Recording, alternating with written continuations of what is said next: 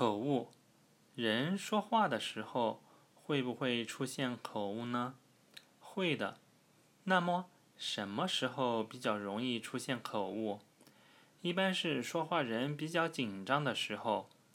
比如说，今天已经是二零一九年，可是汇报人在向他人介绍情况的时候，由于高度紧张。虽然心灵深处已经明确意识到是二零一九年了，可是口头上却仍然习惯性的说成了二零一八年，造成了年度性的错误。那么有没有办法克服这样的口误呢？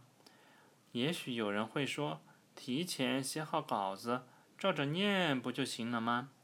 照着稿子念，当然可以减少犯错的概率。可是，如果是稿子上不对呢？那该怎么办？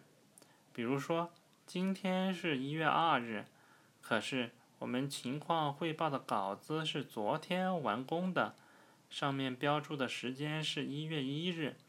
如果我们照着材料原封不动的念，很有可能由于脑子一时转不过弯来，又造成日期性的错误、口误。虽然我们竭力避免，但要想根除却并不容易。除了要拥有过硬的心理素质之外，随机应变的能力也必不可少。即使真的由于口误而造成了不必要的误会，我们也能随时纠错，及时救场，避免尴尬局面的出现。